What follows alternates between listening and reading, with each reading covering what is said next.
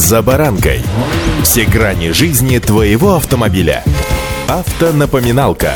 Комментарии экспертов. Советы по обслуживанию автомобилей в программе «За баранкой». Нынешнее лето богато на всякие новшества для автолюбителей. Вот вам и еще порция. С вами за баранка Александр Карпов. Здравствуйте.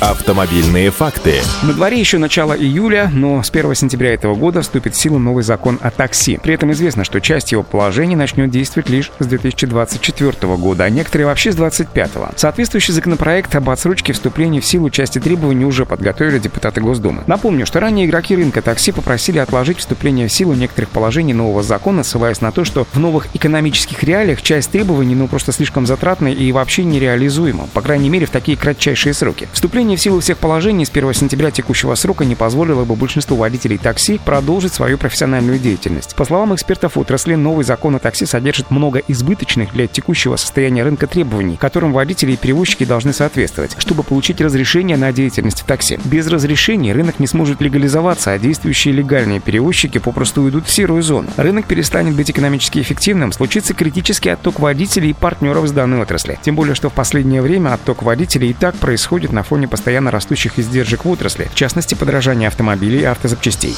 Автомобильные факты.